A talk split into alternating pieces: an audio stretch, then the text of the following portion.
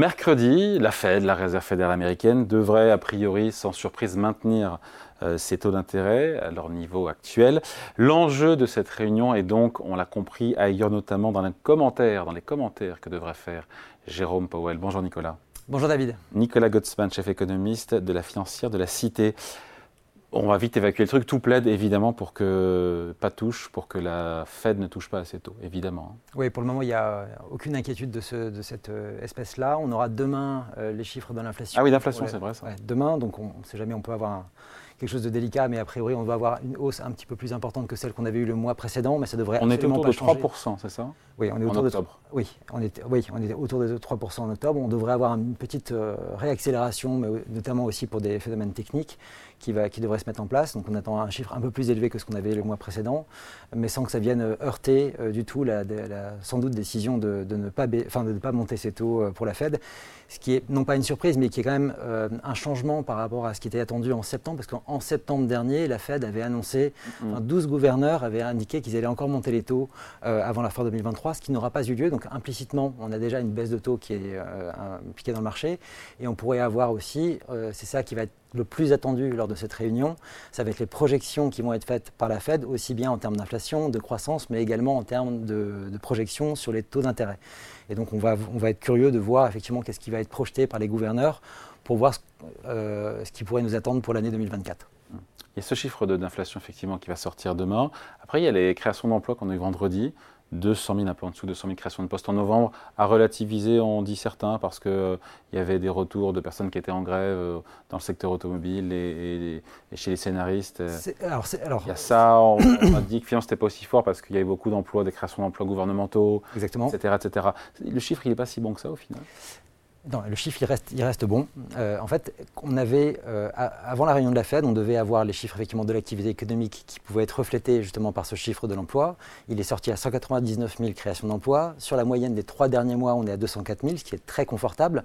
Par contre, si on prend uniquement les emplois privé en moyenne sur les trois derniers mois, là on est à 145 000, ce qui reste encore un bon chiffre, euh, qui est euh, conforme à ce qu'on pouvait avoir entre 2015 et 2019. Donc il n'y a pas de système d'alarme qui serait déclenché du côté de la Fed sur le niveau d'activité. Donc bon chiffre à la fois sur euh, l'emploi, même privé, une inflation qui rebondit un petit peu. Est-ce que quelque part la contrepartie d'avoir un statu quo, c'est d'avoir un discours peut-être qui serait plus faucon bah, de la part de Jean Powell que ce qu'attend Wall Street Pas forcément, parce que même si le chiffre d'inflation peut être un petit peu plus élevé que ce qu'on avait le mois précédent, en fait, on a eu une baisse assez conséquente sur les derniers mois. Donc, ça ce qui est, pour, et ce qui est intéressant, c'est qu'on avait des projections qui avaient été faites au mois de septembre qui s'attendaient à 3,3% d'inflation sur euh, l'inflation headline et de 3,7% sur l'inflation core. Or, on devrait avoir une baisse de 0,3 environ sur les deux mesures, donc passer à 3 et à 3,4, ce qui est donc en fait une prévision d'inflation. 3,4%, c'est l'inflation sous-jacente alors, euh, sous-jacente, euh, c'est ça, sur la moyenne des trois derniers mois de l'année.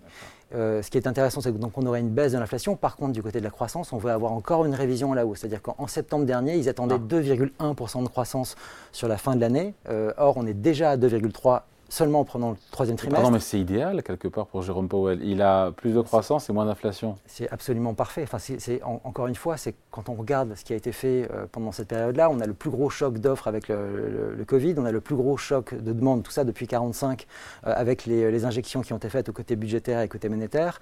On a ensuite la crise énergétique et malgré cet ensemble de chocs qui sont vraiment sans précédent depuis 45, on arrive à une situation où la Fed arrive à faire euh, baisser le niveau d'inflation sans avoir d'impact du tout sur le niveau de croissance.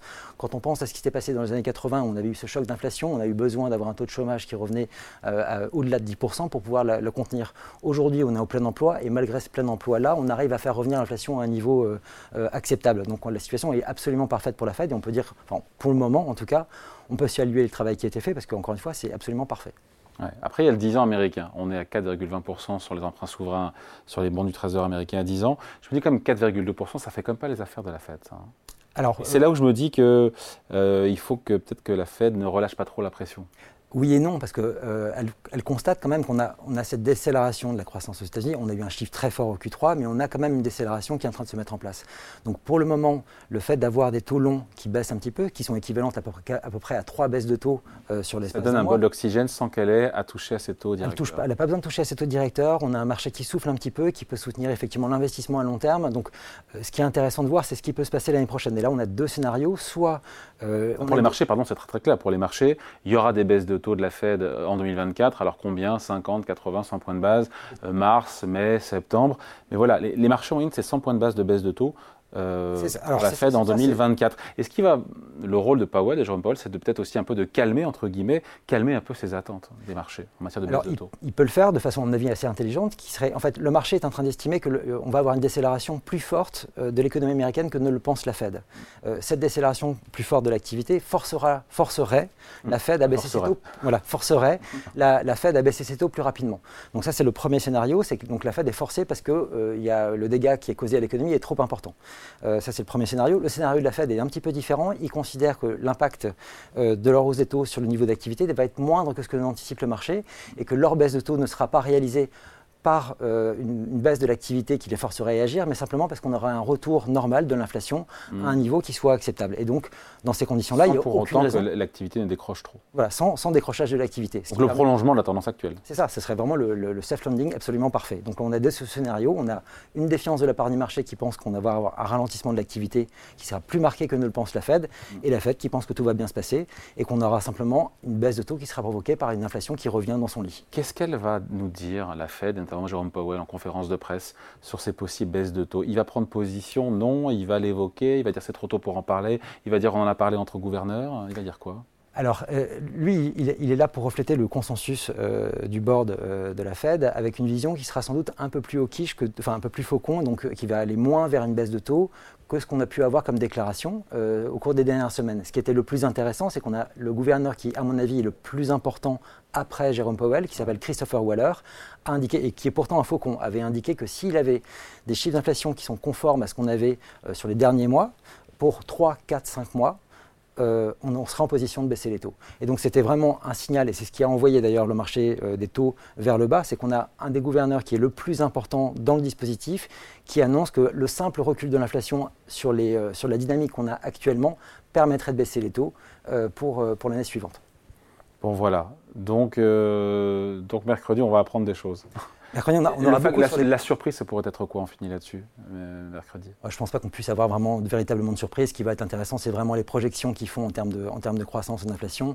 La surprise, ce serait d'avoir encore des croissances qui soient révisées à la hausse, alors qu'on a, si je prends la, la prévision qu'on avait en décembre 2022, on anticipait une croissance de 0,5% pour les États-Unis on devrait terminer entre 2,5 et 2,7 C'est-à-dire que la croissance a été beaucoup plus importante que ce qu'on avait anticipé. C'est énorme. C'est énorme, alors que l'inflation qui était prévue à la fin de l'année dernière va être plutôt conforme à ce qu'on va avoir à la fin de l'année. Ce qui est très différent de ce qui se passe à la BCE, où la croissance est plus faible que ce qui était attendu, où l'inflation est plus faible que ce qui était attendu, donc une situation qui est tout à fait différente avec celle de la Fed.